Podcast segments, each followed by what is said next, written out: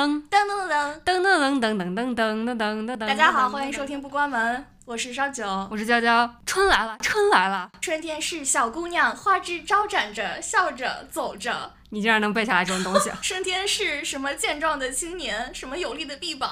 朋友们听到我们这期的节目的时候，应该也快要过春节了。希望大家接近年关，能好好的 wrap up 一下去年的忙碌的工作生活，年末能好好休息一下。虽然我感觉每年我以前在国内过春节的时候，每年春节都比平时更累的。嗯，就是要我特别讨厌过年。我也特别讨厌过年，因为我过年每次都要回老家，然后老家的条件比较差，又没有网，又没有马桶，就啊，所以是。这个才是主要原因吗？对，就是各种方面都很麻烦，也没有暖气，然后就很冷，就是烧炉子。北方啊，烧炉子，农村哪有暖气啊？你这什么外宾发言？就是可能现在的小朋友们可能已经有了，但是我们我们当年就是条件比较艰苦，地相对广一些，人稀一点，就是集中集中供暖没有那么容易嘛。但是现在条件好了，是不是可能更容易一些？我以为不太清楚。农村也是嗯集体供暖。但你想怎么集体供暖？一一户占那么大地，外面都是田，你那集体供暖的管子怎么铺啊？啊，这样子对吧？吃的也是我不喜欢过春节的一大原因，就是我感觉城里人喜欢吃农家乐，但是我还介于就是我还是半爸妈那一代还是从农村长大的，所以这个东西对我没有那种 exotic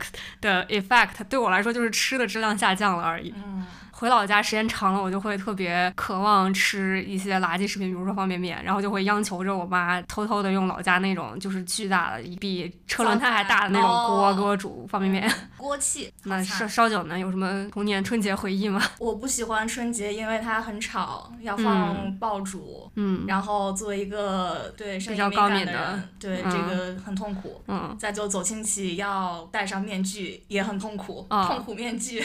对，而且他们还要那种，我觉得就是那种中式的，让你虚假的推推红红包我特别讨厌痛苦的 春节回忆。但我觉得春节开心的就是吃好吃的。那大家春节是怎么过的？希望你们过得不要很痛苦。如果你觉得痛苦了，来听一下我听了我们刚刚的悲惨故事，可能心里好受一点儿。我觉得可能我们长大的这些年，刚好是中国高速发展的几十年，所以可能这个现在的春节，即便是农村的，可能已经跟我们记忆中很不一样，很不一样了。对，我们上一期的虽然刚做过年终总结，但是上次的月更已经是两个月之前了，中间隔比较久。嗯，所以本期含十二月和一月两个月。对，过去两个月中发生了一些这个人生大事儿，对对对，比如说我被裁了。比如说我拿到离婚证，我们都是一种形式的告别。我感觉就是这两年的，不管是中国科技行业还是美国互联网，感觉形势都这个不是很稳啊。三番两次都听朋友里面有逐渐被裁的啊什么，这回终于也这个喜提中年人第一次被裁。我那天还在跟朋友吐槽说，我的朋友们都被裁了，然后我这朋友说我不要跟你做朋友了。对我来说，就是因为之前已经验班一段时间了，还算是一个没有验到那种马上就要辞职的程度，但是外力给强制的暂停也暂停，对对对对，可以人到中年思考一下自己想干什么。但是我感觉思考了一下，发现也没啥可干的，还是回去，还是回去当码农吧。就好多好多事情确实是你可能想半天也得不出什么结论来。嗯，嗯对，但我去年也是休息了四个月，最后还是决定回原单位上班了。就是什么 being yourself is overrated。对，是的，因为很多时候人是不知道自己到底要什么的人，而且这个自由意志这个东西也被 overtake。对我们这什么就是什么现代社会社畜爆言。那就在我们丧丧的这种气氛中，开始我们今天的节目。那最近很火的，或或者说已经火过了的，就是宫崎骏的新片《你想活出怎样的人生》，另外一个翻译叫做《苍鹭与少年》。为啥要叫你想活出怎样的人生？说是原本它是改编自一本小说，小说的名字就叫做《你想活出怎样的人生》。但是据说这个宫崎骏他的这个剧情跟小说的剧情已经完全不一样了，只是套了一个壳而已。啊、我觉得就我而言，我觉得听到《苍鹭与少年》会对我来说更吸引力更大一点。对，是的，是的。你想活出怎样的人生？感觉像是那种说教片，鸡汤生活日剧的感觉。哦什么活出生命的意义？对对。嗯。那这个舍九觉得这片子怎么样？喜欢吗？我只打了三星半，我能看到他有很多过去的作品的这种影子，尤其是算是宫崎骏多年老粉，从小看到大了。最大的感受就是，可能大师自己也没有办法超越过去的自己。虽虽然说这个很可能就是他的退休之作了，但是就觉得他都退休多少次了？他就觉得其实他他的作品里面，我不觉得这个是一个最好的作品。嗯然后很多人说没看懂，其实我觉得我都看得懂，但是我就觉得也就这样嗯也就这样。我就觉得可能对退休之作要求可能也不要太高了吧。帕尔移动城堡之前不就是说是退休之作嘛？然后后来又出来。得一般。我觉得他是以退休为噱头，就每个都是退休之作，或者其实也是，就是你在一个领域比较顶尖的人，确实很难放弃自己创作欲望。可能自己当时真的是想退休，退休之后发现又手痒痒，又想就跟那个什么乔丹退休一样。那那也有可能吧，毕竟你又多活了几年，又有一些新的故事想讲。嗯嗯，我觉得这个表达欲、创作欲，如果本身有的话，还是很难就是说停就停的。这个东西对他来说已经不是工作了，已经是生活的他 identity 的一部分了。就像我们不关门，就是 真会给自己脸上贴金的。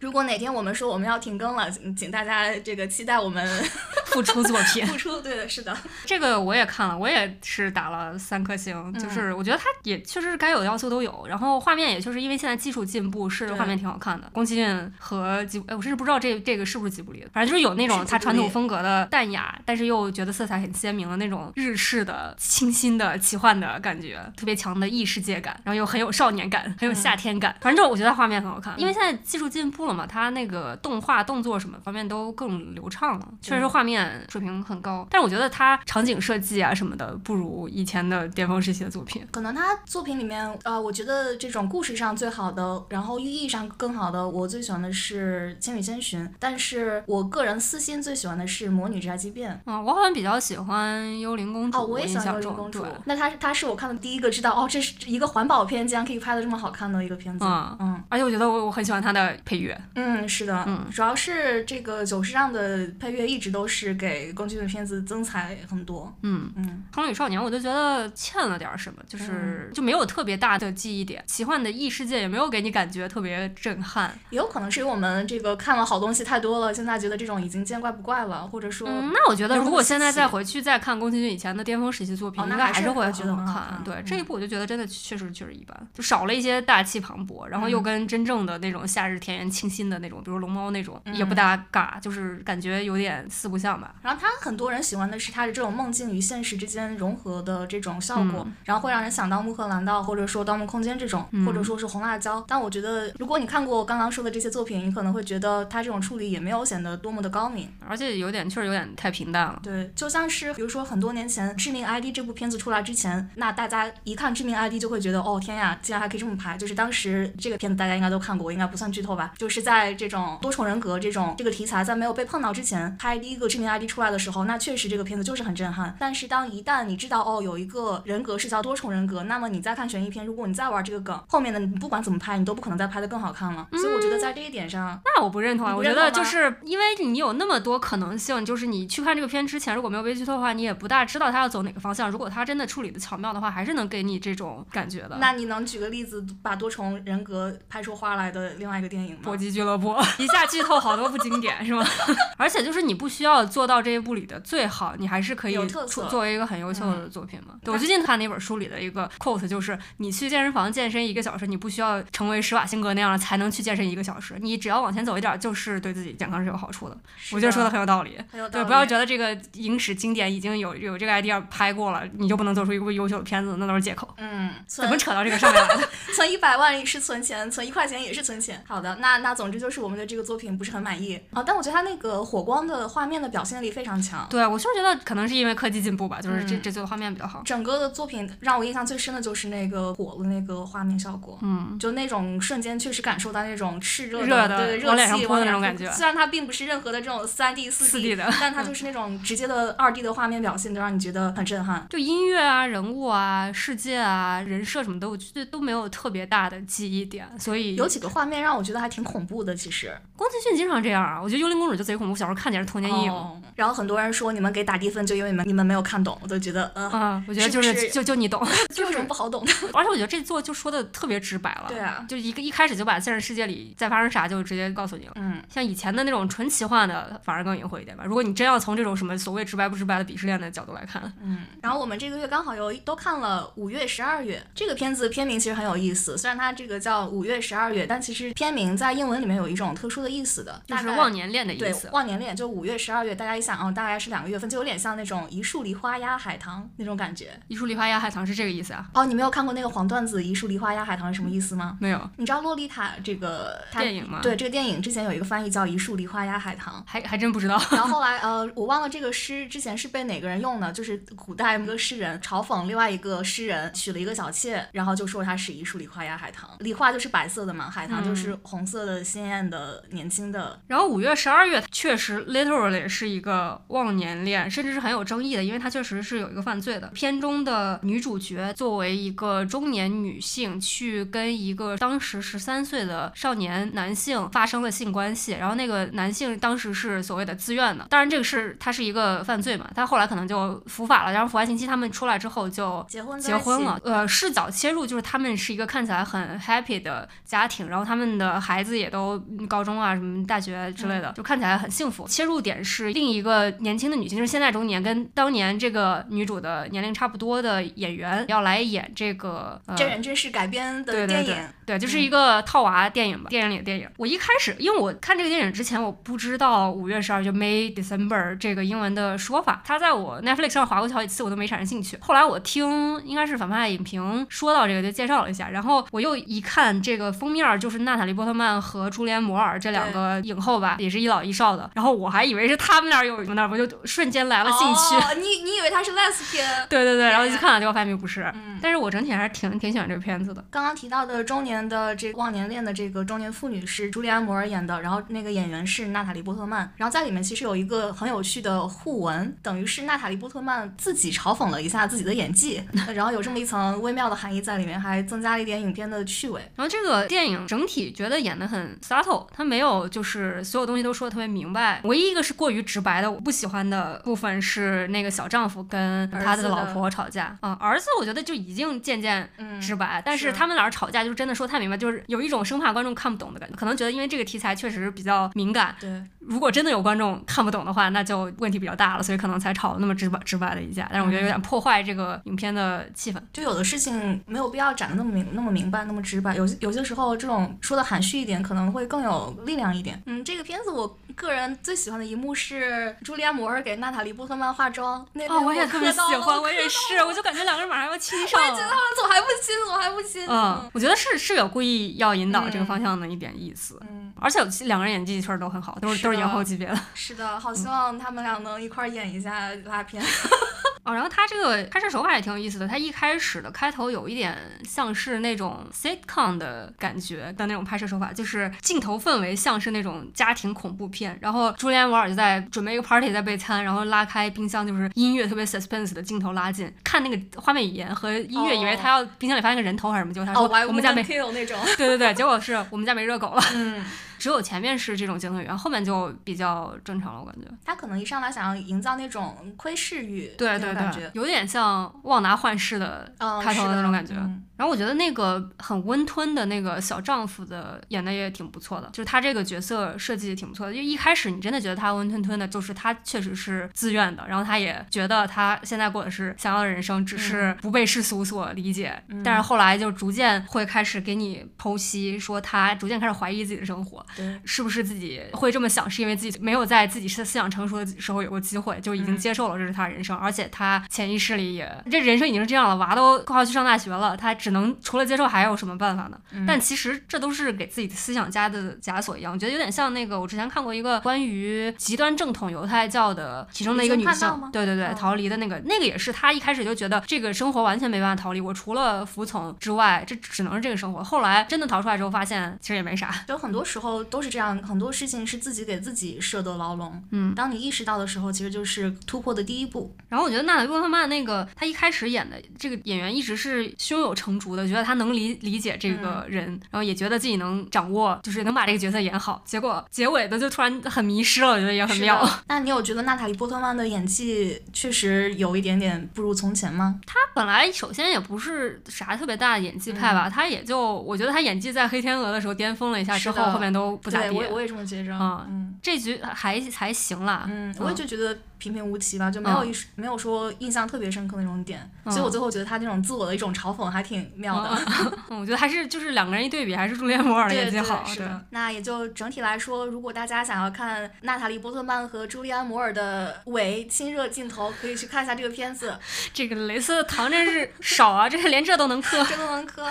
对，那说到这个拉片，嗯，来提一下最近的一部片子叫《绿叶》，绿色的绿，夜晚的夜，这个是范冰冰拍的。的拉片，我当时看的时候就惊了，天呀，有生之年系列，那也是范冰冰近年在这个韩国开始发展演技生涯哦。然后他讲的故事就是范冰冰就在首尔机场的安检的那个地方工作，后来有一天有一个绿头发的年轻女子就要通过机场安检，然后这个女孩就身上带着违禁物品，范冰冰后来就注意到了她，后来他们两个人就因为当时范冰冰等于是为了取得移民身份，然后跟一个人假结婚，呃，其实也不算假结婚啊，其实是真在一块儿。她当时其实又经受了家暴，其实她当时就整个人状态也不是很好，她就需要一笔钱逃离现在的这种生活。然后这个绿头发的女子的出现，就等于给她的这种生活的转变带来了一个契机。后来她就说，哎，想要跟这个人一起搞这种违禁物品，拿到一笔钱，然后远走高飞。整体就是这么一个故事。然后最后她出现了一些反转，但最终你看到的是两个女性在艰苦的环境下互帮互助，产生了一些情愫的这么一个故事。而且他们两个人是真的搞了。我觉得这个片子呢，剧情很一般，但是能看到范冰冰演 G 片，你还要啥自行车？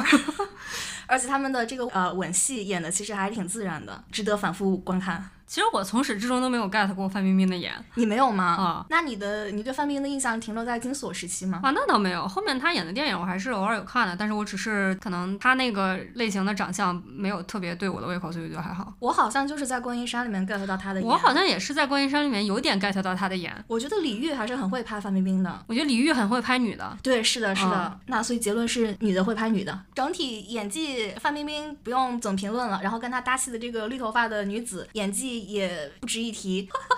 但是这个荧幕的这个吻真的很好磕。我们节目的磕 CP 担当烧酒。简直！但其实很多人会觉得它可能本质上并不是一个拉片，它本质上还就是一种女性的互帮互助的这么一个。到底？啥才能算本质上拉片啊？我也不知道。我觉得他俩都亲了，怎么还能不算拉片呢？啊，这都是主线剧情了。是呀，女人对自己的要求太太高高了对，嗯前脚什么朱丽安·摩尔跟娜塔莉·波特曼就化个妆，你都能说这个。不过我觉得确实就是实质上电影中做了什么，跟演员的演技表现出来这两个角色之间有没有火花，还是有一定区别的。嗯对，比如说我觉得刚才说的那个朱丽安·摩尔化妆那个确实很有火花，对，就只能说演技好。是的，是的。那既然提到了拉片，我们来这个聊一个基片，就是都是陌生人，All of Us Strangers 也是一个近期出的，算是有同性元素的一部片子吧。怎么它就是基片呀？怎么这个时候又开始说？但我觉得它主题不是爱情，啊，对，它主题不是啊爱情。对对对嗯我觉得这个片子本质上是男主的自我同情、自我安慰的一部片子。它呈现了这个人最后是如何实现 self compassion 的过程。这个片子千万千万千万千万不不要看看剧剧透对，看了剧透你就中间就没法看了。是的，嗯然后本质上是一个 reparenting yourself 的一个故事，不用去查我刚刚说的这个英文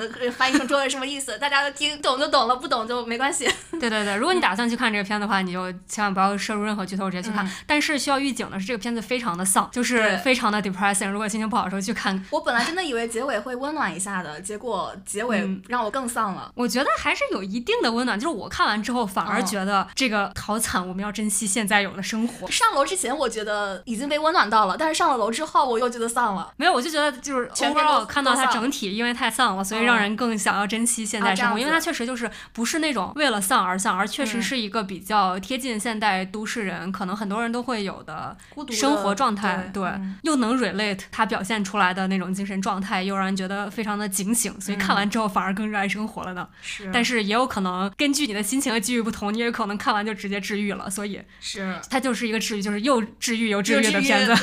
值得一提的是，这个主演之一其实之前是演《神探夏洛克》里面的 Moriarty 就是大家都喜很喜欢爱称他默娘，嗯，对我觉得他演技也不错。他演技很好嘛。嗯嗯，但是这个片子啊，就是他现在应该还在院线上映，强烈建议拿字幕机，或者是将来下资源的时候看有字幕了。就是它嗯英音很很，我觉得不是英音的问题，我看过那么多英音的片子，这个就是他就是故意糊弄，对对嘟噜，嗯就是不是口音的问题，因为他其实还不是特别难懂的英音嘛，他也不是爱尔兰口音什么的，他就是咕囔，就是很多地方都都在咕囔。可能要营造一种比较低沉的这种氛围。对，前两天有一个 YouTube 科普视频还挺流行的，就是为什么我们现在都需要字幕，但是它英文的嘛，它就是不是我们不非母语的问题，就是美国观众也需要字幕，因为现在的随着采音的技术越来越先进，表演你可以更自然了，而不是像之前就非要说的特别哦字正腔圆，说的嗯清楚，所以很多时候就是真的听不清，就是美国人也听不清。但是主要是他那个听不清，还有点影响理解剧情，就是前面有一个关键的揭示的点，我因为没有听懂很多台词儿，我倒可能比导演想让我明白的更后面，我才明白了那个剧情的点。但如果我听懂了，我可能之前就明白了，我我不确定，因为我没有有听懂。它画面的有有一些明暗的那种暗示，嗯可能当时没没太留意。反正就是一些台词的细节可能，但是整体如果你用心去看的话，应该还是能懂。嗯 嗯我是觉得那个画面的明暗是有一些变化的，嗯那个算是一个体。你是看完了之后再回来，哦那也是你当时看的时候肯定不会注意到这些细节嘛。嗯而且我觉得也是一个很 subtle 的片子，就是推进也是它的暗示从更暗的暗示到后来越越来越给明显的，或者说更直接的台词上的提示，说他实际上在讲一个什么故事，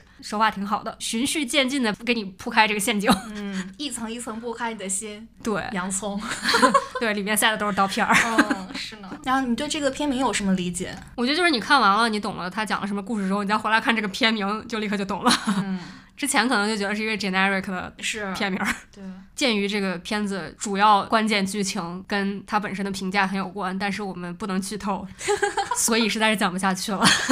啊，我觉得这个真的很值得看。对，我觉得蛮值得看的。嗯说一个不不是特别剧透的，就早期的跟后面关键剧情无关的一个关键情节，就是其实男主跟男二的认识是男二喝醉了，然后上来他敲门打开，然后说就是要要不要进去一起喝酒，这个也就他们是男的，对，也只能发生在男同性恋身上。你想，如果是女的打开发现有个男的在外面喝醉了，门都不会开的。就是恐怖故事了。对对，不但不会开门，还会在里面担惊受怕，然后打九幺幺。是的。那如果是两个女的呢？我觉得也会怕吧，就是你不知道对方啥情况啊，万一嗯社会对女性整体的安全威胁实在太多了，这是也是一个比较令人悲伤的现实吧。是，所以这个男同性恋们，请保护好自己。那既然聊到了感情故事，下面提一个《涉过愤怒的海》，这是一个国产片，里面的主线是一个女生，她留学日本，在那边上学，后来她死了，她的死讯传到了她父亲那边，然后她父亲得知这个嫌疑人是这个女儿的男朋友，于是她就开始四处去抓捕这个男朋友。后来经过一些这个追寻，最后发现了事情的真相到底是怎样的。然后整个片子就说涉过愤怒的海是因为这个父亲他是哦他是黄渤演的，他是演一个出海打鱼的这么一个船长的这么一个角色，他有自己的渔业要去打理，然后也是因为有这个事业，所以其实一直对女儿都很不上心。然后最后你在整个故事里面你会发现，其实他整体是对中国父母的一种批判，我觉得这个点非常的大胆。它里面说这个个感情问题呢，就是女儿和男朋友之间的感情问题。后来你会发现在逐渐展开过程中，为什么女儿会这么需要爱情，以及在爱情中她经受了什么，为什么是这样一种表现？其实她在里面有一点边缘性人格障碍。其实她后来通过很多的镜头语言告诉你她为什么是这样子的，最后很明确的就指向了她自己的从小的经历，她的家庭的爱的缺失，以及她的父亲对她虽然是表面上看起来这个父亲一直为了报仇为她寻凶，为她找到杀死她的这种仇人，这个过程中你确实是一直都能看到是黄渤这个父亲在涉过愤怒的海，就是他整个人就是一种特别愤怒的一种状态，但你就会会发现他整个过程中其实他更在意的是他的愤怒如何去发泄，他想要找的是一个愤怒的出口，但其实他对他的女儿到底怎样，他其实从来没有在乎过。我觉得这个主题在中国电影史上似乎是第一次，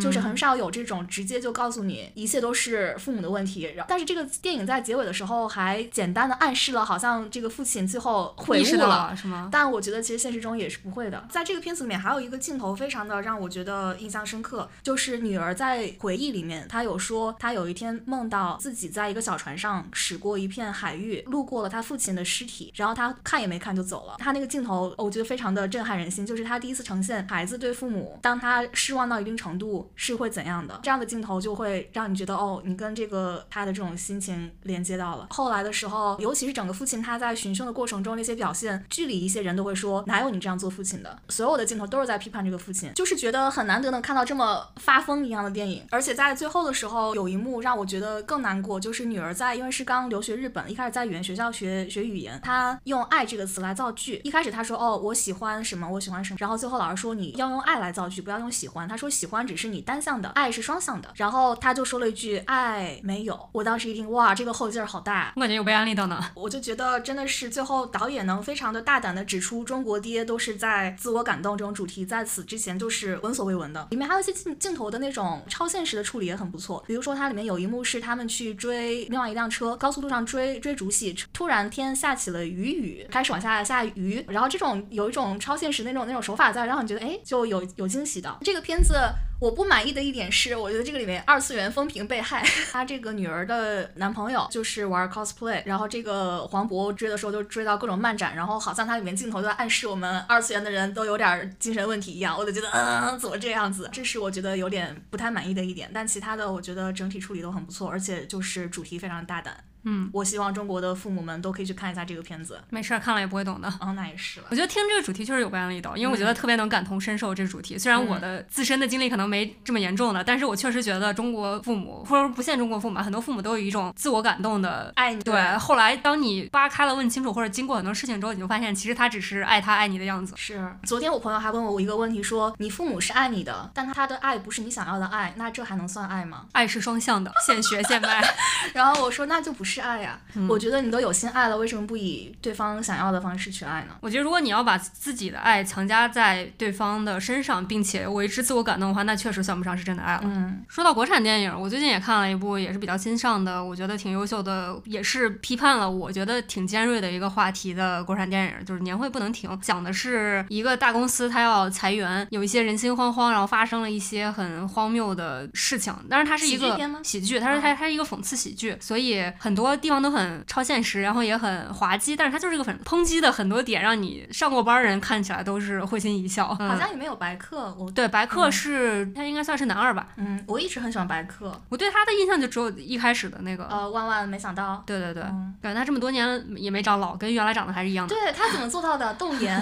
就是这个片子我看的非常愉快。就我觉得很多国产喜剧我不大喜欢的一点是会丑化或者嘲笑弱势群体，然后通过让他们出丑来达到一种。喜剧的效果，那比如说宇宙探索编辑部，对对对，不知道前情提要的观众朋友们，就宇宙探索编辑部，烧酒非常喜欢，安利给我之后，我就看了以后，我非常讨厌，因为我觉得他丑化了这个有精神疾病的这个群体。言归正传，他这个也是相当于是一个被放错了位置的人，这个人他本来是一个高级钳工，就是硬件方面的修东西啊，什么技术那方面的，然后因为一个阴差阳错，他被放到了总公司去当办公室文职，就是 HR 那一类的，然后他啥也不会。我觉得再往几年以前那种比较丑化弱势。群体的喜剧，比如说王宝强演的那些，就会经常嘲笑这个主角的土，通过嘲笑他啥都不会，然后让制造一些喜剧效果，然后最后跟你说，哎，但是他心灵美，然后所以他怎么怎么样。但是前面的过程中，你观众带入的情感是你是来嘲笑这个角色的。我觉得不是，我觉得不是很高，就是公认喜剧界公认的，这是一个比较低级的喜剧手法。但这个呢，他这个比较淳朴的这个男主，一开始你看他，你就根本不会带入那种他很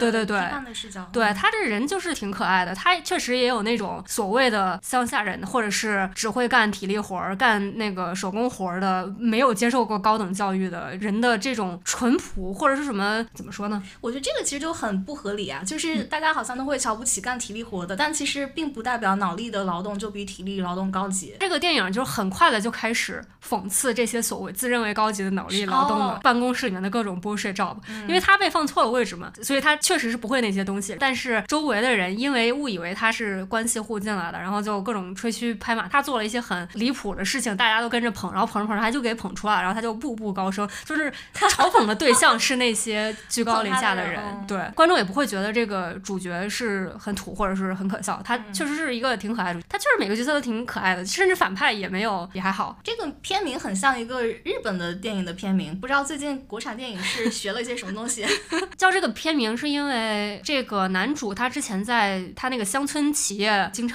去办年会，他后来结尾会说为什么他这么热衷于去给年会出节目。嗯，然后呢，到了总部，大家都面临裁员危机，但是也还是要办办年会。然后他整个点就是环绕着这个年会展开的。后来的剧情高潮的大揭露也是跟年会有关。然后他们也真的在年会上表演了节目，但是中间还在插了一个比较戏剧化的大阴谋的冲突。还有阴谋呢？对对对，反正就是一个喜剧嘛，所以肯定会有一些比较夸张的情节了。整体的喜剧效果还不错。然后那些社畜段子也确实确实挺好笑的，即便已经在网络上天天看。社畜段子了，还是会笑到，就是感觉 有那种看 Papi 酱的短视频的感觉，就是他每个段子。还有比较喜欢的一点是他的小细节上三观也挺正的，就其中有一个点是一个女性主要角色在职场，就是后面他们去唱歌什么的，有一些擦边的被性骚扰，但是白客这个角色和男主他们两个就各用各自的方法，就是阻止了这个事情发生，当然也没有特别严重的后果，但是呢我觉得他插这个小细节，让你觉得不是说教，又给你灌输了一种就是正确的应该怎么去做的这种感觉，还蛮好的。而且他没有强插一些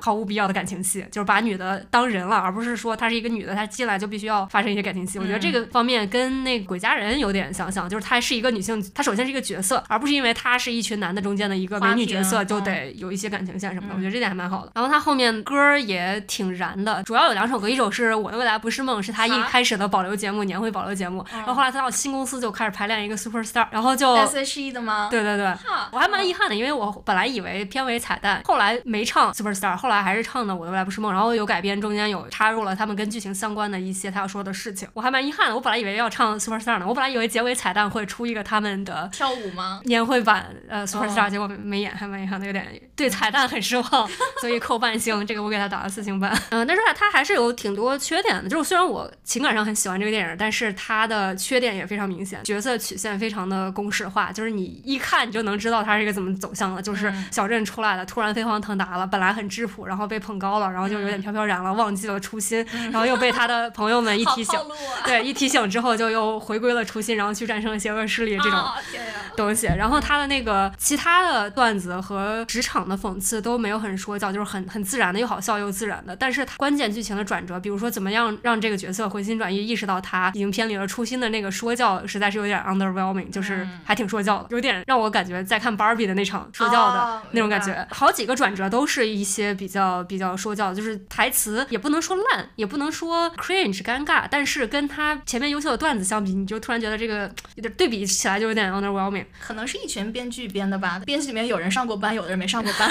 就是确实你嘲笑社畜段子是相对比较容易的，但是真的本质上要改变一个人的看法，或者说让他们直面自己，可能这个词儿要写的既有娱乐性也有道理，可能还是更难一些。这些转折演说就有点不痛不痒，有点反高潮的感觉。还有一个缺点是，他最终的最关键的那个要战胜的反派是一个类似于清君侧，就是除掉明君身边的奸臣妄臣的这种啊，这种太对对对老套了，对对对，就非常老套。尤其是它的主题是在嘲讽这个，也不能说资本主义吧，就是企业社会中这种草台班子，这种就是无意义的复杂的 bullshit，对对对，办公室政治，对这个本来是一个算是比较尖刻、比较新新潮的，然后也比较能引起人反思的话题，但是清君侧的这个反派把这个主线插进去，就跟这个主题相比就有点太土了，也是 underwhelming 吧。但是我也能理解为啥要这样写，因为不这样写的话，没有办法圆上一个完美的大结局，就没有办法给他一个童话式的结局，所以也能理解吧。但是反正就是这两个部分让人感觉稍微有点失望，也能理解会觉得这片子没那么好的人。但是当时在电影院观看的情感感受确实是非常嗨，推荐大家去去看。这个算是我今年开年看的第一部惊喜吧。发现这两年我看的国产，尤其是院线片越来越少了，也不知道现在发展到什么水平。听你刚才说的安利，愤怒的海，对，然后还有这个，我看确实都是，首先从主题上就让人觉得挺惊喜的，就是虽然在诸多限制之下，但是还能还是能讲一些挺深刻的主题，也挺不错的。然后能看到意识形态也在进步，比如说关于性骚扰的这个剧情安插。那说到童话般的结局，不得不提最近上映的《旺卡》。那大家可能看过《查理和巧克力工厂》，这个就是很多年前的一个片子了。然后《旺卡》就是他的一个前传作品，但演员就已经完全不一样了。之前《查理巧克力工厂》是约翰尼·德普演的，他的那种形象其实等于是我的有一点童年阴影的感觉。我就记得他在里面是一种亦正亦邪的一种角色，他并不是那种童话般的那种什么小仙子的那种感觉。他本人确实也是长得亦正亦邪的那种感觉。但我觉得年轻版的选甜茶演还挺合适的，跟他气质还有一有一点像的。但我觉得甜茶他这个唱歌好难听哦，对，就是好薄，就是没底气，撑不起一个歌舞剧的那种也需要比较浑厚的有唱功的感觉，然后就感觉是个小男孩在唱歌。而且他在这个片子里面也没有展现什么演技。我之前印象中，我觉得甜茶演技还是可以的，但这个片子我就觉得他好像什么都没有演，他就直接本色出演一下，随便演演就可以。那我确实是对他的演技也没啥印象。我本人比较讨厌甜茶，觉得他演的所有的我看过都是一副就是病殃殃的小痞子形象。哎，你这个描述有点精确呢。啊，就是连粉丝也不得不认同，是吗？我不是他的粉丝啊，竟然，嗯，应该是你的菜呀。他长得太嫩了，哦，嗯，太年下了，就是要中性，但是不能年下，不能年下。嗯，这个太年下了，就有一种犯罪的感觉，就有点像 May September 的感觉。就他年下，但是又没有年下到你觉得是一个可爱的小朋友的那种感觉。比如说哈利波特，我觉得看着就觉得啊，挺可爱的。哪年的？小的哈利波特，比如一二年级的那种，你觉得是个可爱小朋友。但是甜茶，你就是觉得他又是个 teenager，就那种高中的痞子的感觉。其实我都不明白为什么大家叫他甜茶，他叫 Timothy，那茶在哪儿？就茶就音译嘛。因为我觉得就是英文名字中文译名这个东西确实嗯，很拗口，所以大家都会普遍给大家起一些两个字儿的昵称，嗯什么法沙，我刚才在想的法沙，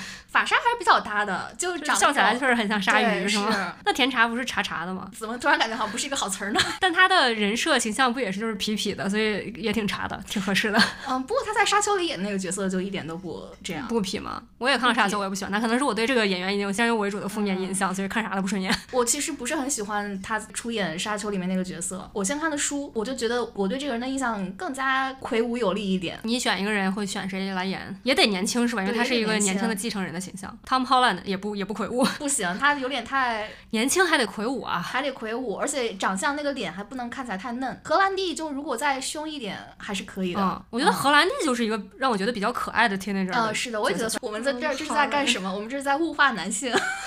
我觉得荷兰弟让我觉得可爱的一点，是因为觉得他就是一个弟弟的角色，不会嗯对他产生。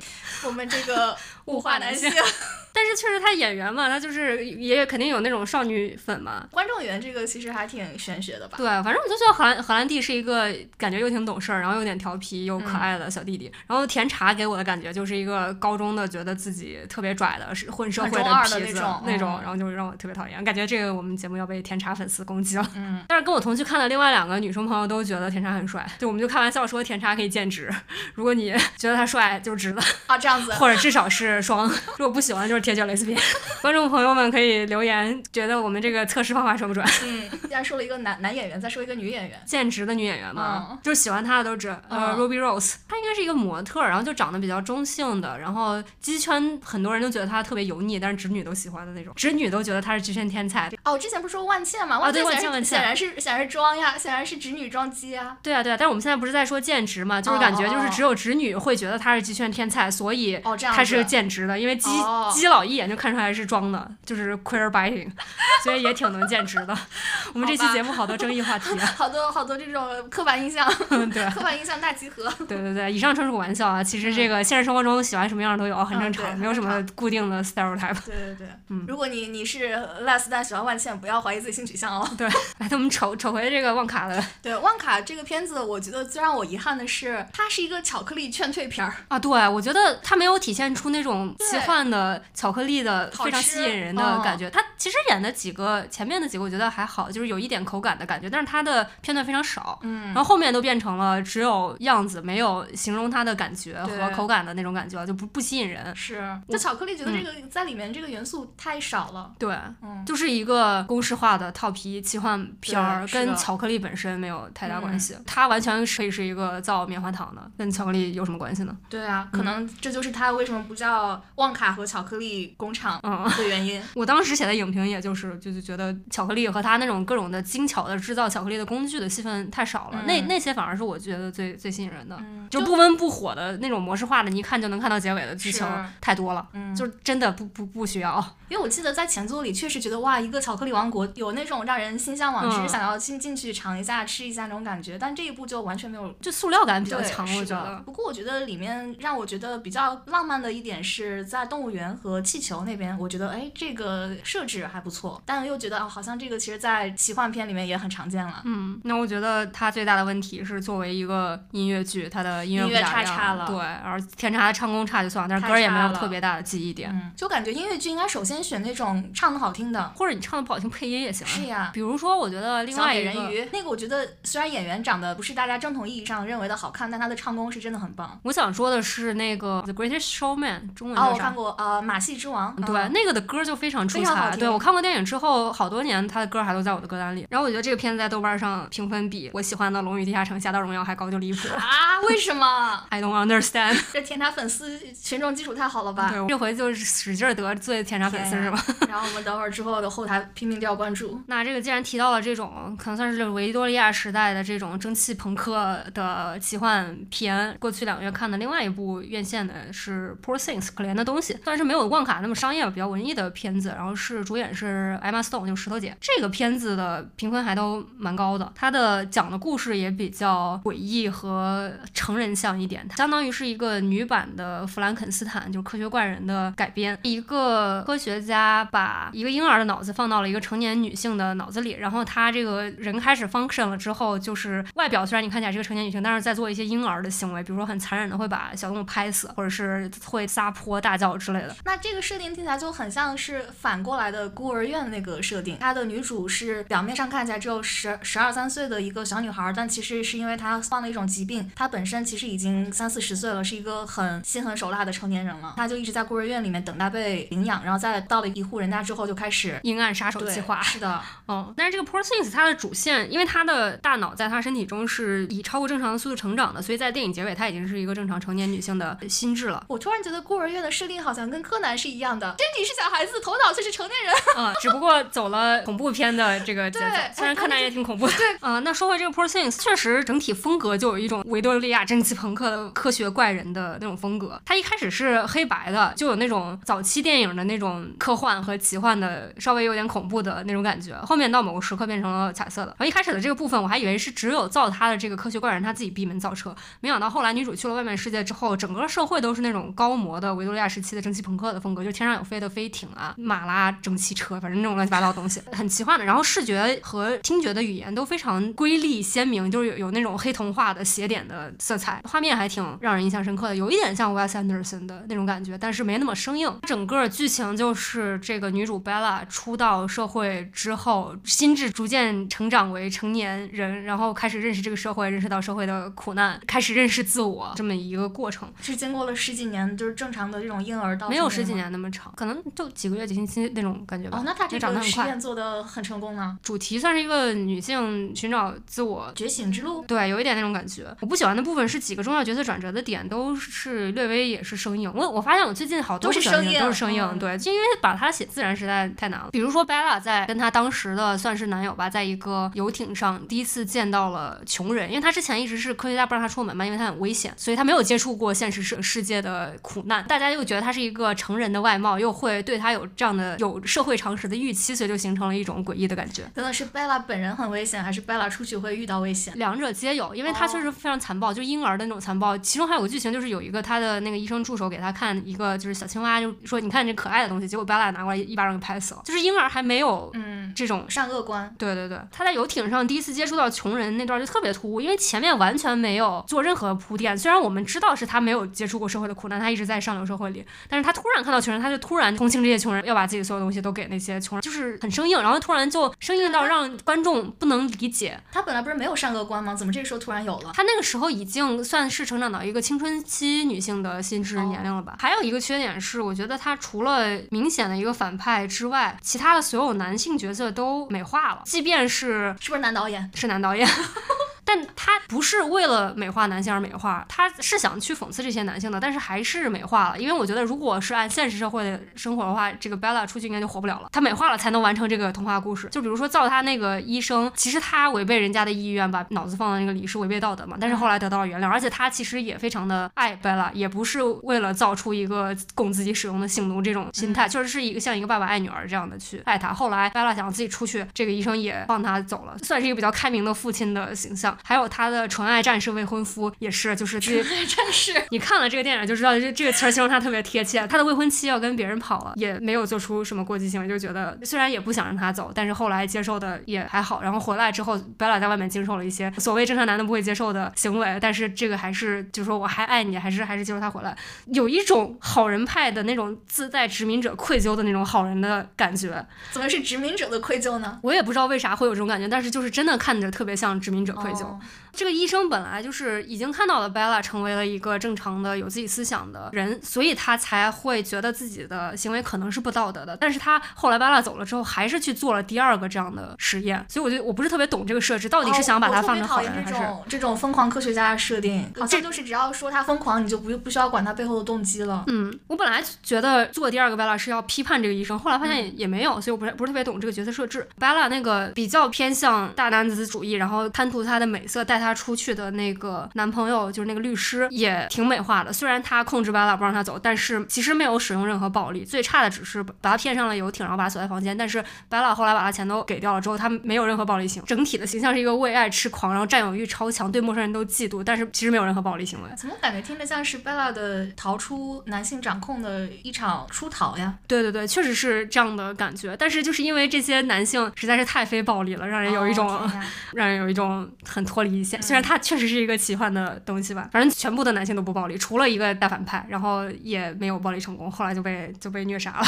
嗯、所以是爽片吗？是爽片，但是因为实在是爽片的太脱离真实了，所以让人有一种很诡异、很别扭的感觉。恐怖谷那种感觉。对对对对对，哦就是算是一个黑童话的设定，但是没有通过合理的解释来 justify 女主能完成这个爽片后面的剧情的一个这么设定吧。就是女主的所有的发现自我接到下一个阶段，关键剧情还是要靠男性的慈悲，或者说男性自己的失误，嗯或者说别人的帮助来执行。然后片名指的就是女主吗？应该是因因为一开始确实有人直接用这个话来说女主，那她为什么不直接叫 Bella？就像那个弗兰肯斯坦，他这个科学怪物就直接是我确实觉得用人名起的电影对我来说吸引力不是特别大。哦这样子。啊，虽然 Poor Things 也没有吸引力特别大，我是看了别人的案例才去看这个片哦子。我觉得同样是女性发现自我的主题，比起同时期的，你就举个例子，比如说《直降情挑》，那个我觉得是真的女性发现自我。我觉得比起那个，它更接近类似黑童话的《水形物语》，就是有很多童话的情节，然后有一些奇幻的，然后比较嗯黑暗的那种设定，水形物语不黑暗吧？就是社会设定黑暗嘛。可能那个时哦期的社会都给人一种嗯黑暗的感觉，就像旺卡，虽然它都是大白天，但是你还是觉得很黑暗。嗯，那电视剧因为时长原因，我就提两部，一部是上一次我们有讲到的《拾荒者统治》，在我们的年终最佳动画提名里面，就像上次说的一样，它对这种外星生物的想象和描绘非常的生动，就有点像是动画版的《普罗米修斯》和《阿凡达》，甚至有点像美国版的《来自深渊》。《来自深渊》也是另外一部很猎奇象的，然后里面有非常多对生物的想象。那个是有两个人一起去一个洞穴探险，然后每一层的洞穴里面生物都是不一样的，越往下越危险。然后他最终是要去寻找母亲，差不多这么一个主题。拾荒者统治呢，就是三条故事线，他们最终是为了逃离这个坠毁的星球，然后在这个过程中发生了一些非常奇幻的事件，有一种格雷奥的感觉。它的生物描绘非常的好看，非常，但有有些人可能不接受，比如说胶就觉得很恶心。上一期的吐槽过，对，然后它的画面非常好看，就是好看到你想立刻存成桌面壁纸的那一种。嗯，我确实也同意它的画面很好看。嗯，然后整个故事也让人想要继续期待第二季，埋了非常多的伏笔，然后让人觉得是一个世界观很庞大的一个故事。然后这个也算是去年动画评分相当高的一部了。另外一个值得一说的是，也是一个动画，这是一个朋友安利的，然后也是因为我 CP 磕到了。这个叫做《风铃玉秀》，是国产动画片，然后一共出了两季。它的第一季其实很神奇，它第一季嗯、前几集是分了好几年出的，然后导致大家都在弹幕里刷“祝你长寿，我的朋友”。然后里面呢，它的主角就是一个江湖的飞贼风铃儿和另外一个白发少女玉秀，也就是风铃玉秀两个主角的名字就是这个片名，不过它的怎么这么多稍微不一样。都是主角片名拼合，上次讲燃冬也是，燃冬还差一个了，这个屈楚萧的名字不在里面，它不存在，明明是三个人的电影。对，然后它是国产动画，它是武侠向的。我觉得它做的特别好的一点，首先它是双女主，其次它是真 CP。然后我觉得国产动动画能做到双女主真 CP 百合就特别少，这应该是唯一一部。再加上它的动画的武打的设计非常棒，真的是有那种带风的那种感觉，就像是小时候看的武侠片带给人的那种感动一样。然后它的剧情也非常的妙，很多两个人的感情进展在一些非常细微的地方，你就就能让你磕到。比如说他们的第一次相遇，两个人是不打不相识。玉秀见到风铃儿之后，先把他打飞了，打飞了之后，他就一边走一边在背后摇着他的一个武器，然后就来体现他内心的一种欢悦。还有一个是有一集他的感情戏非常的细腻，非常微妙，是第一季的第六集那一段有一个月下戏水，非常的甜。如果大家想要入坑，可以先去看一下 cut，肯定会被甜到。然后尤其是喜欢磕 CP，尤其是女性向 CP 的拉片 CP，一定要看，不要错过。然后同时愿你长寿，我的朋友，他应该还会再继续出第三季的。第二季他的画面肉眼可见变得有钱了，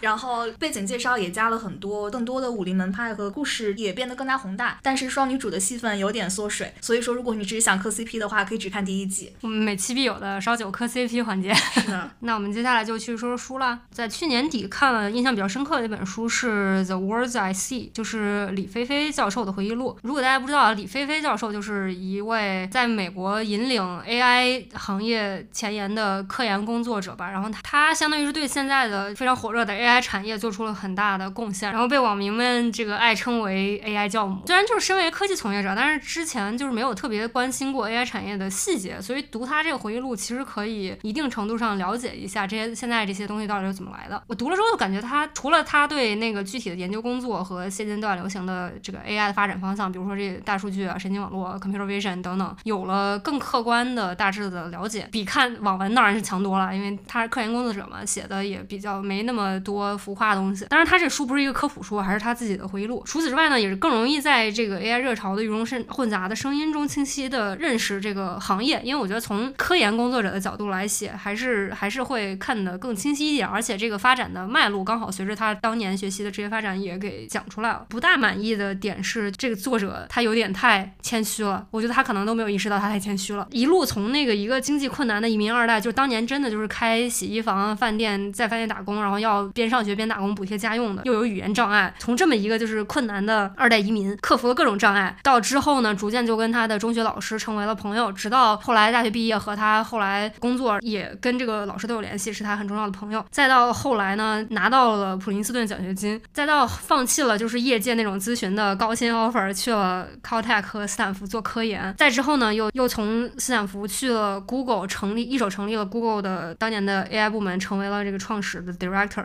这一切都是特别传奇的经历。就是你想，你本来是在给洗衣店、给饭店打工来支持家用的一个语言都不通的二代移民，然后突然就变成了拿普林斯顿全奖，再后来就突然变成了 Google AI 的创始人。他写的好像就是他也没没咋写他咋样突破的语言障碍，成绩就高，然后做了什么让简历特别丰富，突然就拿普林斯顿全奖了。我看的就一脸懵逼。我说你是不是有点太谦虚？就是你觉得是一个顺理成章的事情，但是它里面有很多的个人努力和运气的成分，他都没有写出来。对，就是我觉得他可能没有意识到自己真的很牛逼，是 还是太谦虚了。另一方面是他本身对科研确实非常有热情，所以他会 focus 在他想讲的东西本身上，而淡化了这些外界觉得是很厉害的经历的这个东西上。读者看来就有一点摸不着头脑，就是这一步到这一步是咋连接过去？如果它是一部电影的话，你就会对这个情节转折觉得特别的突兀。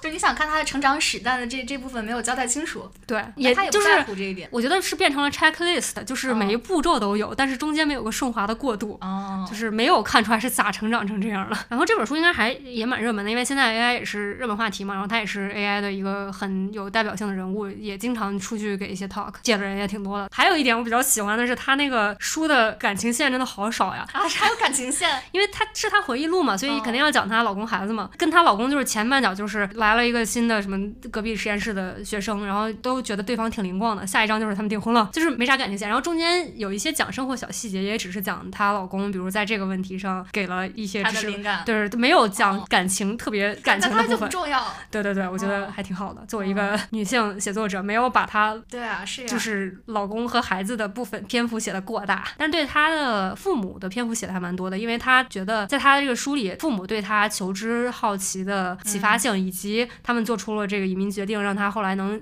有机会接触到这个教育，对她影响还是很大的，所以她父母篇幅蛮多的。那我这边有一个稍有一点点联系的书，叫做《献给阿尔吉农的花束》，讨论了跟智慧的关系，所以这个刚刚是在说人工智能，好强行啊！这个其实也是等于人工智能，因为它是它的主角是一个智力有障碍的一个人，他的智力一开始只有四十几还是六十几来着，但是他们被选中去参加一个实验，这个实验最后将他的智商在短期之内提高到了一百八十好几还是两百好几，所以这是一个小说，这是一个科幻小说，整个书就是以他为第一人称来写的，他从一开始故意就写了一些就是文法也不通，错别字连篇这么一种风格，说的是治疗记录，等于是让他说哦，医生告诉他要写下来自己每天在想什么，然后经过什么事情有什么样的感受，他就像一个日记一样在那边书写，但其实是等于作为一个实验报告交上去，然后会有专门的实验人员来审查他的这些写的东西，在整个过程中你就会发现他一张一张的这种转变，错别字越来越少。文法越来越灵光，修辞也越来越多，对自己的感情和智慧的反应和意识也更加的强。最后他又遇到了爱情，然后各各方面，然后在最后突然来了一个转折。他后来其实因为他们这个实验本身的一些原因，他们这个技术其实是能短期之内提高一个人的智力，但是之后他的这个智力会飞速的下降，所以他最后这个技术没有得到推广。然后里面这个阿尔吉农是同期的实验的小白鼠，所以说等于是先他他们先在这个老鼠身上做实验，然后后来发现了这样的类似的这么一个轨迹，然后在人身上做实验，他是做这个实验的唯一一个人。包括后来他智商到了很高，然后开始发现这个小白鼠的这个情况之后，他参与到这个项目当中来，把自己作为研究对象来研究自己。所以整个过程你能明显看出来一个人的智力的变化与他对自我的意识和周围世界、周围人对他的态态度各方面的一些转变，以及他最后对爱情的一些经历和感慨，就会让人想一些跟哲学和人类存在和自由意志相关的一些话题吧。然后里面有一些话说的也也很好，他想强调的一点就是，只是智慧其实可能意义并不是很大，然后人对人的情感的理解可能是一个更加重要的一个因素。最后的主体想讲的事情就是这么一个事情。其实他最后强调一点，甚至说是对高智商的人的一种同情，以及对大家智力有障碍的人的这种态度的一种嘲讽。就可能最后他想说的还是多一点包容心吧。就是看了之后会觉得很伤感。这个应该是一个很早期的一个科幻小说，因为毕竟是人工使得他的智能进行了飞速的成长之后，又因为一些不可抗力的原因迅速衰落，好像是一个楼起了楼楼塌了的故事，也有点想要不知道我们这个 AI 这个技术将之后将会如何发展。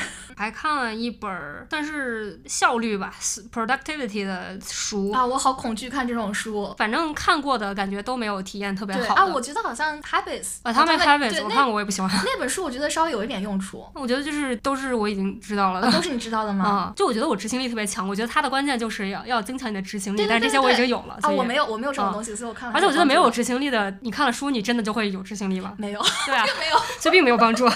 那你现在觉得是什么？你觉得？我本来就已经有执行力了。那你看这个是想要消遣吧？感觉是，因为它这个副标题是 Twenty Two Simple Actionable Ways to Propel Your Creative Life，比较面向 creator 的。因为作者本身是一个作者，废话。不啊，有些作者本身是一些其他的行业的。对对对，他是一个相当于小说作家吧，所以他写的更给这个创意工作者算是他的一些 tips 吧。然后也是之前那个 YouTuber Ali Abdaal 推荐的。然后我也挺喜欢这个标题的，就是 Some Days Today，你听起来就是要有执行力，然后不要再永远是 Some Day。今日今日必对对对，就是去着手实现。所以这个 idea 我还挺喜欢的，我就去看了。我看完之后，让我开始质疑所有阿里阿布道推荐过的书，很差劲哦。它本身的点其实还是有些可取之处的，但是这个作者的 ego 吧，让我特别受不了。男的作者吗？对，我觉得这是我读过所有所有书里面 ego 最大的作者。就是我不看作者本人是谁，光看内容的话，我以为他是什么牛逼上了天的成就，就是至少说也得诺贝尔奖吧。就是跟前面那本的谦虚过度的李飞飞自传形成了鲜明对比。人家是什么人？人家一手这个开启了现在大数据时代的 AI，就是你就写了几本小说，也不是啥特别经典，就是一个畅销书小说作家，很畅销吗？可能畅销也是一种成就吧。你也没到传世经典的程度呀。对啊，至少我是没听过他的小说，就是反正那种消遣的小说吧。这样说搞得我很像很看不起这种小说似的，但是没有啊，我是觉得 ego 大跟你的成就得匹配。对，如果你把自己吹的跟你的成就匹配不上的话，只能让人觉得你 ego 大，名不副实。对，咋能自视甚高成这个样子啊？我看到一半我就开始去搜这个人到底干过啥，就是发现也没有没有啥我听过的。难道是欧美读者比较火吗？欧美的火到一定程度，比如说《哈利波特》，你总听过吧？哦，是呢。你再不行那种流行小说《Hunger Games》《暮光之城》，你听过吧？对他，他这个反正我是没听过。他就是前面有些思路还行，特别往后面看就发现整个行文充斥着这种 self righteous，就是我就是对的。他虽然反复强调我的意思不是只有我的才是对的，但是他的 欲盖弥彰。对对对，整个行文充斥着 self righteous，搞得人边看就是边烦躁。然后他废话巨多，后半部分越来越没章法，真的很符合他鼓吹的那种，就是我随时随地都能坐下来开始写文。字就停停车场等人的时候也能坐下来写文字，就在他在停车场等人的时候写的。对，我觉得就是我确实觉得随时抓住这种碎片时间做一些 productive 的事情很好，但是你后期精炼一下行不行？然后还特别不忌惮的难味儿，特别的难，就是难到我觉得正常男的听到都受不了那种难味来举例，后面有一张是他跟雄狮子作为雄性共情的，他一开始说，就雄性狮子传统意义上认为好吃懒做嘛，所以他作为一个雄性觉得被 offended 啊，觉得受到侮辱，你怎么能给我们雄性这么丢脸？这是他写的，不是我编的。然然后他还 literally 说了，我跟这个狮子没有任何的共同之处，除了我们都是男的。我总觉得这个人，这个作者有点 NPD 呢，啥是 NPD？就是自恋人格障碍呀、我觉得他绝对好自恋。还没完，他接着说，但是呢，我又自豪我们雄性学会了 delegate，我们把这个捕猎的任务交给了好，delegate 给了好恶心，雌狮子，然后就说明我们就是更厉害、更聪明、更高级。还没完，完了他又说，他又读到一篇研究，就表明雄性狮子其实不是完全不捕猎，他们可能是晚上捕猎，然后捕猎更高效，但是白天平时被人拍的时候可能没有在捕猎。他又开始自豪啊，我们雄性更 efficient，我们只是更 smart 的、更聪明的捕猎而已。我们雄性更聪明，我们更 efficient 的做我们的东西雄，性狮子跟他有什么关系？就是因为都是雄性呀。他就因为他就就因为都是他都长了屌，所以他就觉得对，就是因为他是雄性，所以他这么跟雄狮子共情了一整篇。而且最可笑的是，就是他前后都是为了证明自己的论点来说这个东西。前面就先给找了一大堆借口，然后发现研究跟他说的相反的，他又能为这个找到借口，然后就因为是雄性的狮子，这张简直是 ridiculous，我看了就 mind blown，雄性狮子做错了什么，要被他这样利用？叹为观止。这个 ego 就是太大了，就怎么好意思把这个东西放出来的？他的编辑们对啊，他看到编辑是 看到这个，就是没觉得需要改改吗？简直，而且那个阿里他为什么推荐这样的一个？对，所以就让我开始怀疑阿里本身，就是他阿里本身确实没有我们所认为的 toxic masculinity，觉得是一个比较正常的新时代的男性的感觉。啊但是他能推荐这个书，并且没有提到过有这方面的问题，就让我开始怀疑他整个人。他可能也是认可这种价值取向的。但我也有可能是觉得，因为我作为一个女性，我来读这个书，对这方面比较敏感。他们可能因为也读的书比较快，所以快速跳过，可能没有注意到这些细节，也是有可能的。读完这本书，我就整个就是成龙表情包。哦是不是这本书本来面向读者就是一些男性读者，所以他想要这种 booster 让他那不是男性的 boost 这种 toxic 吗？对啊，是呀，是呀，主要是他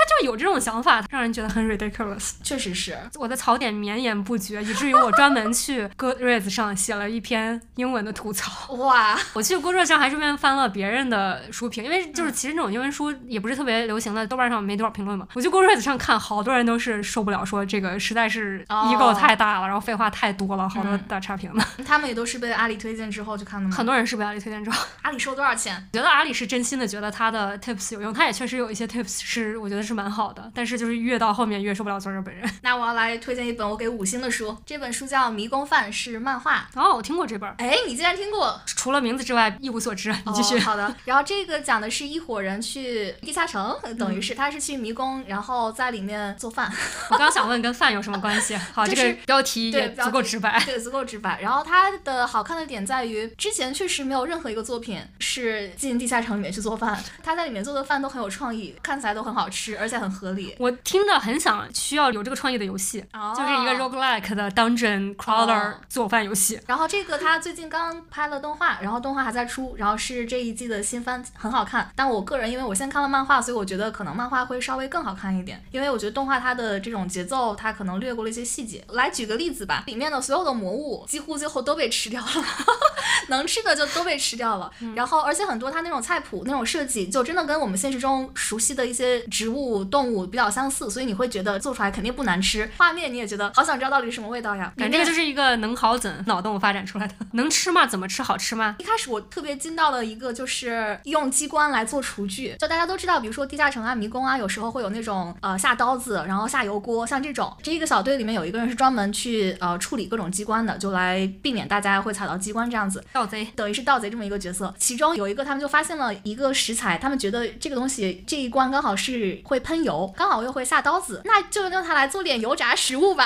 然后他们就开始说，哎，你这个盗贼，你去摸一摸，到底哪个地方是可以是出油口，然后出热油，然后我们就现场来搭个锅开始做饭了。我觉得哇，就那种特别的乐天派那种精神，然后这种无所畏惧的一往直前，然后一路上打怪升级，同时就收集好吃的这种很乐观的这种氛围就特别好。然后后来到了一关，它是里面是那种会动的那种盔甲，可能大家也看过像这种设定啊，会动的盔甲，然后你要去打败它，然后不知道他们到底是用什么机关控制的。然后这一伙人最后他们发现是里面是一种像是一种菌类的东西附着在盔甲的内部，然后最后他们把这个东西剥了壳，然后在里面煮了吃。我觉得哇，也是太有创意了，就是觉得这个作者脑洞很大，然后整个实现的故事也实现的非常好，然后里面的角色也都很有个性，很有魅力，就觉得是一个很值得继续看的一个漫画作品，然后动画也值得继续追下去啊。虽然我整体来说，我目前觉得可能漫画会处理的更好一点。我在向上听这个的案例，就是因为名字毫无对 吸引力。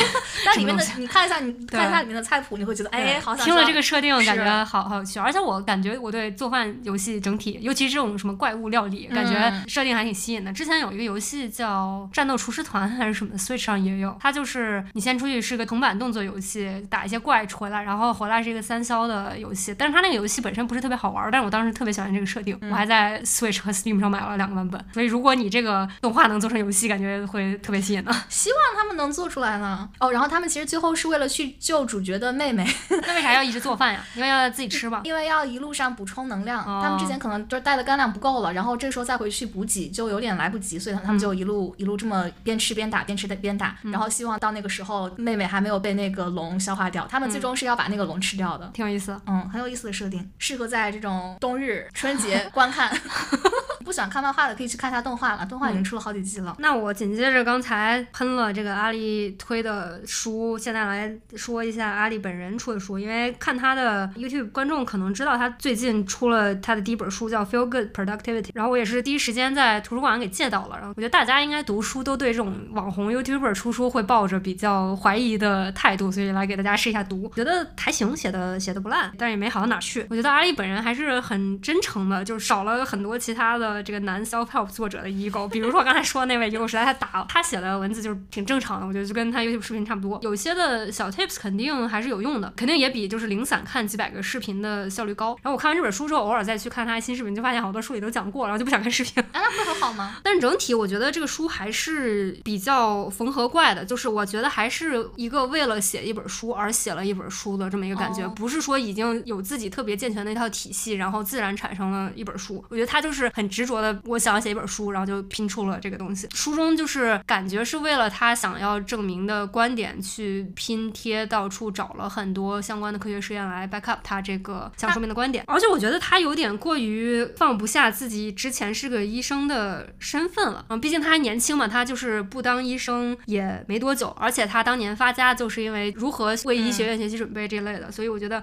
还是他 identity 的很大一部分。他写书的时候可能也还是在这个过程中，而且他辞掉这个职业，专门去当 YouTuber，全职 YouTuber 也有很大一部分程度跟他书本身想表达的主旨是符合的，就是 feel good productivity，就是要让自己 feel good。他书中就提到很多之前当医生不快乐的部分，所以还是算合理。但是呢，他可能太执着于就是自己是一个研究人员或者是比较科学的这个嗯背景，所以就很想要用各种实验来 back up 他所说的东西。但是我其实有一些实验是好的，我觉得你那种真的特别严谨的科学科普作者，或者是有学术背景出身的写的比较严谨的学术著作，比如说之前提到过的 Trauma and Recovery 提的那些实验什么的，感觉就是顺其自然的顺着一个完整的思路进去来提的。但是阿里就像是我现在有一个论点，然后我专门去 look up 有什么实验来 back up 这个论点。你这样单独看，就是你稍微有点科学思维都知道 doesn't work that way、想要一个什么论点，就找这个 confirmation bias，你单个的点是很容易找出来的，这并不能说明任何事情。可能他就是因为是一个效率博主，所以他就用了这么最高效的写作方法来写这个呢。嗯，有可能。嗯，对，所以就整体的书就感觉是很碎片化、很缝合、很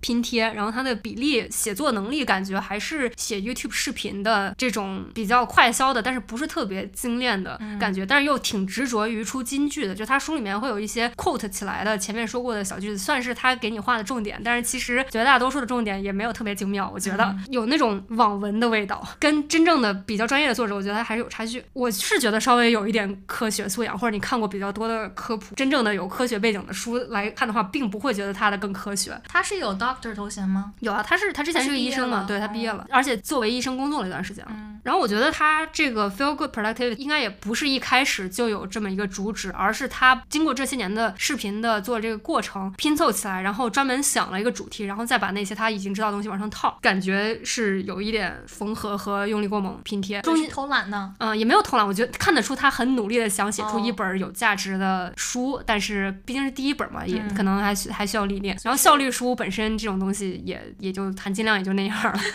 我觉得是是可以看啊。就是如果你平时看他视频是当消遣的，那不建议看这本书，因为看完之后你觉得所有视频都没意思了。但如果你是真的想要找一些跟效率相关的小 tips，我觉得还是可以看的，肯定比看几百小时视频省时间。对，可以大概快速的阅读一下。我还写过这篇书的书摘，把我觉得有用的东西摘出来，有一篇博客，可以把链接附上去，你可以快速浏览一下，看看这个他的观点跟你的对不对路。整体来说，我觉得有一些帮助了，但是也不是必读，也不是必不读了，就还好。是不是执行力强的人会更加愿意看这种效率的书，我们执行力不强的反而又不愿意去看，所以就多的更多，少的更少。我觉得我看这种效率书是当做消遣的，执行力跟效率本身没关系对现在的各种效率大师、效率工具、效率博主，他其实玩的是效率本身这个东西，就像是那种玩博客建站的，他不一定真的写出来内容有多哦，多。有道理。对他玩的是工具本身，嗯我觉得当当一个消遣就可以了。然后我觉得执行力差的人越看这个书，也并不会去实行 任何东西。嗯那像我们执行力弱的人，可能执行力的那些道理，所有人都懂懂，是的就是你就去做就行了。但是我觉得可能对我们执行力弱的人来说，最重要的是搞明白自己到底要干什么。然后这个对我们来说很难。然后在我们想这个的时候，就已经耽误了很多时间。对对对所以真的就是做就行了，不要再想了。对对对嗯所以我刚才我之前也提到他这本书里面的一个 quote，我觉得挺好，他就说什么你去锻炼一个小时，你不需要做成对施瓦辛格。是的，这句倒是挺能点醒人的，就是你不需要做到完美再去做，你先做了再说。你完美是你的不去做的借口。不积跬步，无以至千里。对对对，最简单的道理所有人都懂，在书里再看到一遍，对你要是有激励作用也也还行。可能也没什么用，就少想多做吧。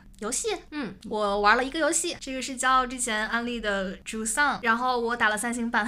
我觉得它爬墙这个还原确实挺棒的，虽然我只去爬了两次墙，呃一两次吧。嗯然后那个还原确实很棒，比如说你在那个锚点上休息啊，或者是中间去挂绳子，虽然我没有挂过绳子，但我觉得这个看着很合理。但我觉得它的缺点就是，虽然教觉得这个流程挺短的，我觉得这流程有点长。啊，我觉得这流程有点长。你玩多久？我最后通关了，所以可能有个八九个小时。你四五小时就通关了吗？对啊，我四个小时通关的。你是不是去全收集了呀？我没有全收集，可能我就是可能就是我动作比较缓慢。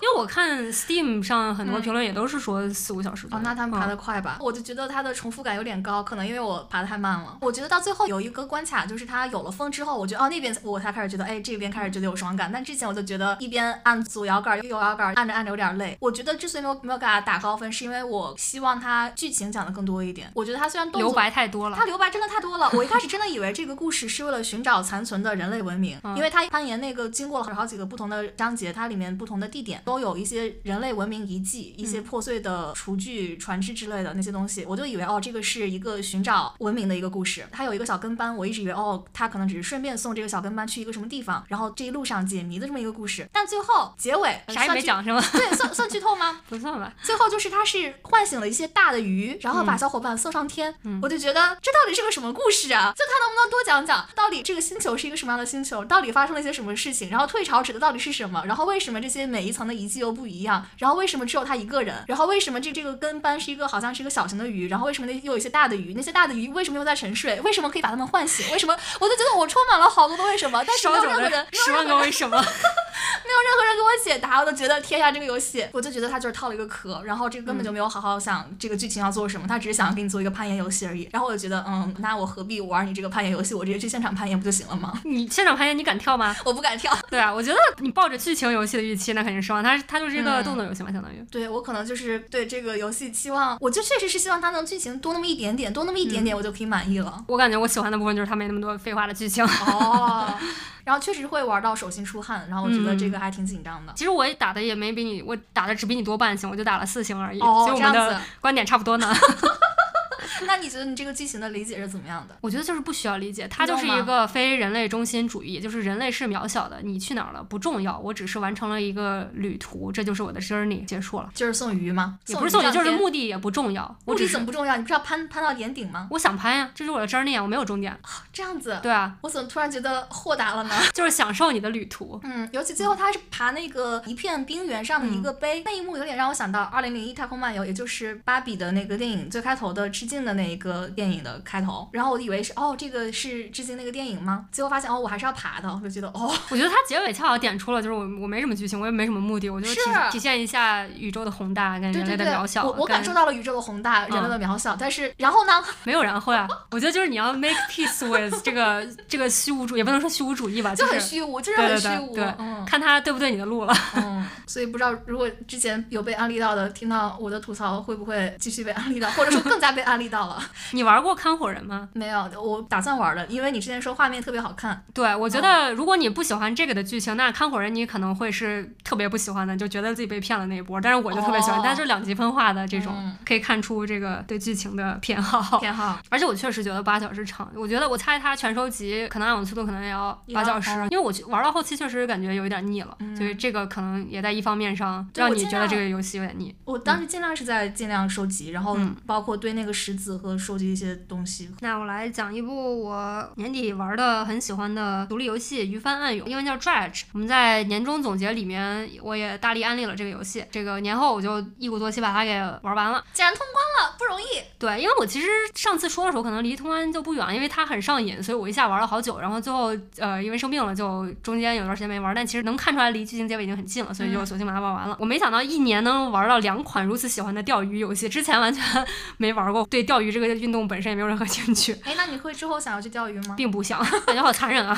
把鱼勾杀生吗。下来嘛，也不是哦杀生，就是你感觉把鱼勾上来的过程感觉很残忍。嗯对，但其实按理来说，打猎和钓鱼都是比我们吃工业化的这个人性化很多，因为它是对自然的一部分。但是嗯 anyways，感觉这个活动需要耐心，也不适合我。呃，玩儿游戏就好了，没有生物受到伤害。嗯 然后与那个潜水员戴夫不同的是，它的核心玩法就是沿着背包管理展开。潜水员戴夫虽然有一定的背包管理，但它只有一个上限，你不需要去具体的管理。这个呢，就相当于有些就是 RPG 里面有那个物体的重量什么，那个戴夫也有。这个就是结合了重量和形态，就是它每个钓上来的鱼或者是一些杂七八八的物件、宝藏啊什么的，它有各自不同的形态。大小和形状，然后你那个背包就是你的船舱是有格子的，然后你要把哦东西安排进去。它的重量只跟卖的时候有关，倒是跟船的承载量没有关，但是它是跟形状相关的，所以你有时候就要做一些取舍，就是我钓上来鱼，但是又钓上来更好的，我要扔哪些东西什么的。怎么让我想到你这个要洗碗机的时候，你必须要好好规划一下这些碗怎么摆呢？对对对，挺像的。然后就是当你特别完美的把所有的鱼都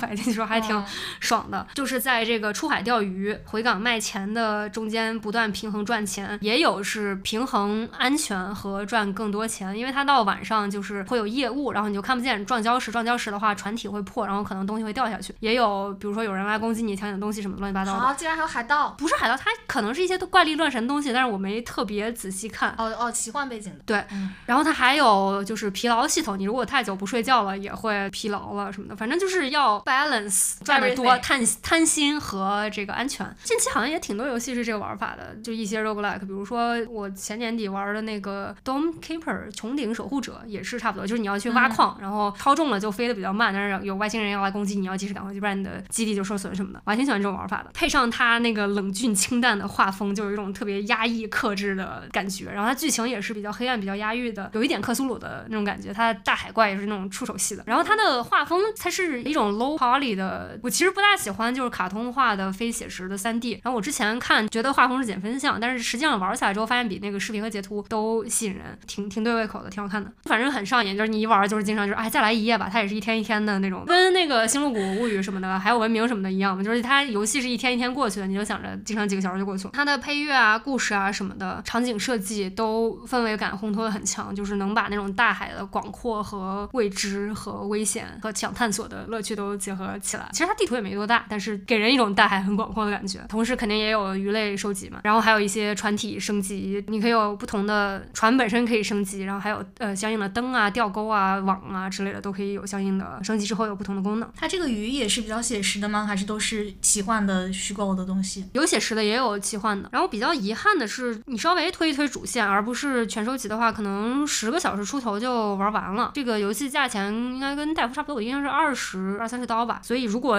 很在意游戏时长的话，可能会觉得它没有亏，对好亏。然后它也没有 end game，就是你游戏结束了之后，它是没有一个剧情带你去在游戏结束后的世界继续合理的解释，然后你就可以继续收集什么。end game 结束了之后就是出字幕，然后你就回到结局之前的那个存档，然后你就可以继续去打鱼了。我觉得这点有点遗憾。嗯你嗯，是想要有这种新游戏家的感觉吗？啥叫新游戏家？就是带着之前收集到的东西，然后重重新打一遍剧情那种。我不想重新打剧情，我就想自由的收集，但是你要给我一个合理的解释。就比如说你像《刺客信条》那一类的，那那个塞尔达不就也是这样吗？旷野之息它不是打完之后也是一个存档，然后你又可以接着去打盖农啊？我觉得整体比戴夫而言少了一些宽度。当然，感觉今年的独立游戏没有能跟戴夫比宽度的。戴夫实在是各种元素都有了，这个可能就稍微集中一点。玩完有一种怅然若失的感觉。戴夫玩完我就觉得酣畅淋漓，也给他打了四星半。如果只在意就是这个所谓的价钱跟时长的性价比的话，可以再等等折扣吧。一般来说就是一小时一块钱，这样大家会觉得比较划算。好像是。那我还玩了一个近期也是比较火热，但是没有隔壁那个 Power 的，就是那个拿枪的宝可梦那么火热，但是也是一个类似同期推出的，也还算比较有人气的，叫雾锁王国，英文叫 In Charlotte。它的卖点就是英灵神殿，就是 Valheim 的建造系统，加旷野之息的类似的探索，加上黑魂的战斗，听起来就是很完美，但没有黑魂那么难。你喜欢的呀，黑魂的战斗没有黑魂那么难了，就是所谓的黑魂战斗，就是你需要有往返，需要滚来滚去躲，然后怪会打你一下，你掉血掉的比较多那一类的，基本上到这个程度。它战斗系统比较浅，它还在 Early Access。它的设定我也挺喜欢的，它就是你是一个什么火之子，你们国家来了一个大灾变，然后这个整个王国就被蘑菇释放出的神秘气体 笼罩，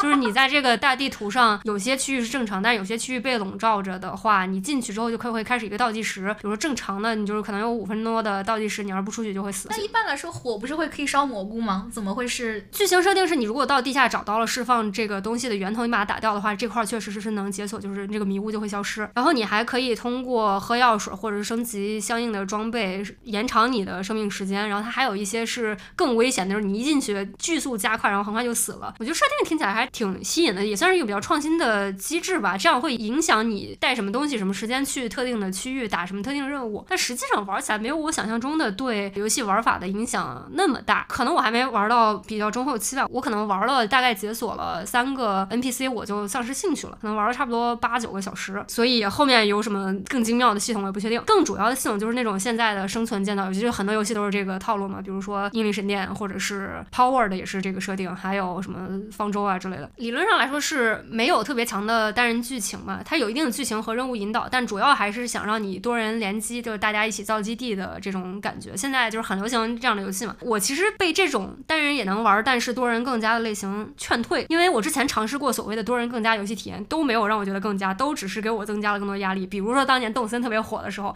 我本来一人玩挺好的，后来想说跟大家一起上岛，然后我压力就特别大，要约时间啊什么什么乱七八糟的。后来还跟其他的朋友和同事打过《英灵神殿》，也没觉得多人好玩哪去。跟同事打那个 V Rising，也是一个吸血鬼主题的基地建造加动作的这种游戏，反正多人体验都不是特别能吸引我。当时就在犹豫要不要入坑，但是我后来翻了翻 Steam 的风评，然后发现差评都是在说目前的多人就在 Early Access 阶段还没有特别 polish，单人的更强。然后那就正中我的那个，我就我就果断入坑了。不过我发现虽然是是挺 polish，但是本质还是那种换汤不换药的多人生存游戏嘛。主体玩法就是你去采素材，然后开始建一些东西，然后会有更高级的东西给你建，你就不停的收集素材，然后你有些炉子需要打造这些东西，形成一个正向的反馈。这个机制本身如果不是专门为单机设定的话，没有特别好的任务引导和剧情的话，单人玩确实挺无聊的，也没有那种专门的工厂建造流水线的那种快感。它所宣传的那种纯手工打造的世界地图，就是很多这种游戏其实是随机生成地图，你每开一个新房间随机生成一个，它这个是纯手工打造，算是一个卖点。但是这个手工的世界可能也是 early access，而且它团队肯定也没有任天堂那么牛逼，所以也远没有旷野之息里面那种就是你看到一个地标会自然而然被引导的那种精妙的探索感。最后还是在地图上找标，然后去完成下一个任务，那不就是跟公式化开放世界一样吗？然后战斗系统也比较单薄，虽然声称是黑魂战斗，我虽然不喜欢黑魂战斗，但是你这个一个多人生存网游的战斗，那就就就是更没法比了。反正我就是解锁三个 NPC 之后，就就突然觉得索然无味，然后就半路弃了。但是喜欢这个游戏类型的，还是可以去试一下。我觉得比支持隔壁那个缝合怪 Power 能强一点吧。说到这个塞尔达看地图，然后你在地图上一标，然后引导你直接去那个地方，这个设定如果能在现实中实现，感觉很有用呢。但现实中应该没有那么多让你能登高望远的地方吧？比如说你要你要去国家公园之类的，然后你想，哎，我看那个山，那个山不错，我想找个路过去，然后如果这样子能实现就很好呢。感觉是现现在也趁着那个 Apple 的 Vision Pro 出来，AR 比较流行，感觉将来是一个方向呢，就是能形成一些真人探测。其实手机智能手机刚出来，GPS 流行了，也有类似的。有这样的吗？没有没有，就是不是在远处标，而是你手机上有一个虚拟世界的地图，然后你就那些 location base，比如说当年的 Ingress，然后大热过一阵的 Pokemon Go，这也不就是在你的电子设备中构建一个虚拟的世界，但是是跟你的现实世界重合的，只不过那时候只能在手机平面的屏幕上显示。晚点等那个 AR 眼镜更发达了，搞不好真能实现你说这个东西，然后就开始新一波的 Scavenger Hunt 类的游戏的热潮。希望这个科技发展有那么一天，让我们能实现 塞尔达世界。对，以上就是我们十二月和一月的内容，大家新春快乐，那我们正月再见，拜拜拜